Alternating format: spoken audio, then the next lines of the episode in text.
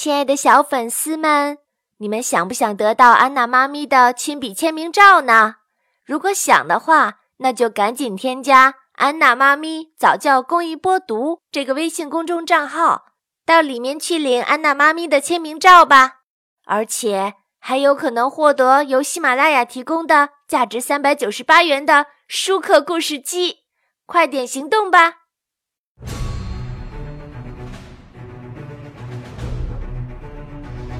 复仇者联盟二：奥创纪元》，美国漫威公司著会，海豚传媒编译，长江少年儿童出版社出版。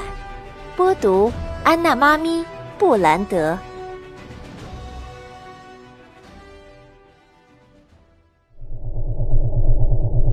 穿越半个地球，回到斯特拉克男爵从前的堡垒中。用于实验的半成品机器人开始自己完成组装。是奥创的声音，他的操作系统下载到了新成型的身体当中。现在我不会受到任何束缚了。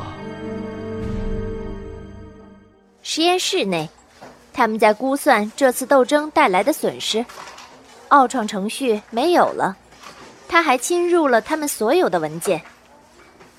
他说干掉了什么人？鹰眼说道：“你们过来看。”托尼旋转了一个监视器，向大家展示了加维斯数据矩阵的图像。代码已经被打乱了。加维斯是我们的第一道防线。美国队长分析。但是如果想干掉我们，他为什么没有动手？托尔露出痛苦的表情。这不是攻击，这是诱惑。美国队长转向大家说道：“没错，奥创是在诱惑我们出去。我想在他准备好迎战之前找到他。”其他人相互点头表示同意。双胞胎接到通知后，到了一个小教堂。一个两米多高的人站起来了，这是奥创的新身体。你看上去好像斯特拉克的试验品机器人。皮特罗说：“但是他们没成功。他不会成功，他们也不会成功。”奥创肯定的说：“斯特拉克有引擎，但却没有火花让它发动起来。”他转向汪达说。你知道这一点的，你才让斯塔克拿走了权杖。我看到斯塔克害怕了，汪达说：“我知道他能控制他。”我已经赶来拯救你们的世界了。奥创说：“我将会终结斯塔克和复仇者联盟。”复仇者联盟的实验室正处于忙碌状态。他们追踪到奥创在南非的一个地区。我有一份斯特拉克的供应商名单。班纳博士说：“奥创可能会去找这些人要材料。”经过对比鉴别，他们推断出奥创可能要去见的联系人照片。托尼马上注意到了其中的尤里西斯·克劳。这个人在黑市出售武器。他说。黑寡妇发现这个人身上有一个特殊的纹身，他的意思是贼。只有南非一小部分地区说这种语言，范围缩小了。海岸线附近的一艘船里，尤里西斯·克劳坐在上层的办公室中。办公室里的灯突然灭了，助手察觉事情有些不对劲。有人进来了，他对克劳说：“找出这个人。”克劳指示他。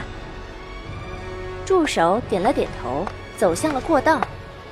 过了一会儿，克劳听见了打斗的声音。他从自己的办公桌后面抓起一把自动武器，对准了办公室门。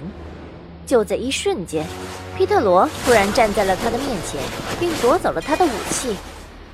而此时，汪达也进入了办公室。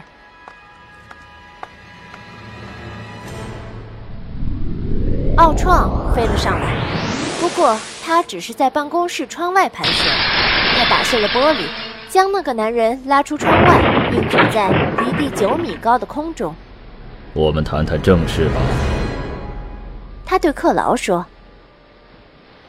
克劳带着奥创来到了一堆桶前面，他从里面拿出了一些金属条，这正是奥创要来这里找的东西。你知道这个价值数十亿？克劳说。奥创闭上眼，将货款转入了克劳的账户。克劳盯着奥创看了看。托尼斯塔克常说那句话。他边说边往后退。你是他的其中一个。奥创的神情暗淡了下来，他伸出手抓住了克劳的胳膊。斯塔克什么都不是。他猛地将克劳推到了桶里面，克劳挣扎着站了起来，十分害怕，跌跌撞撞的走了。哦，小子们！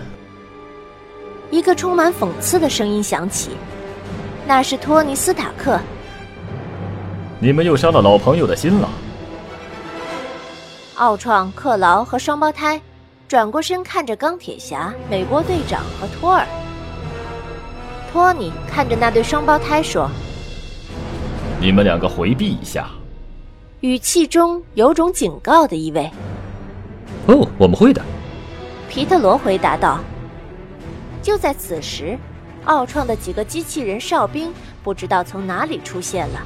他们开始攻击复仇者们，奥创和钢铁侠都向对方飞去，释放爆炸，发射冲击光。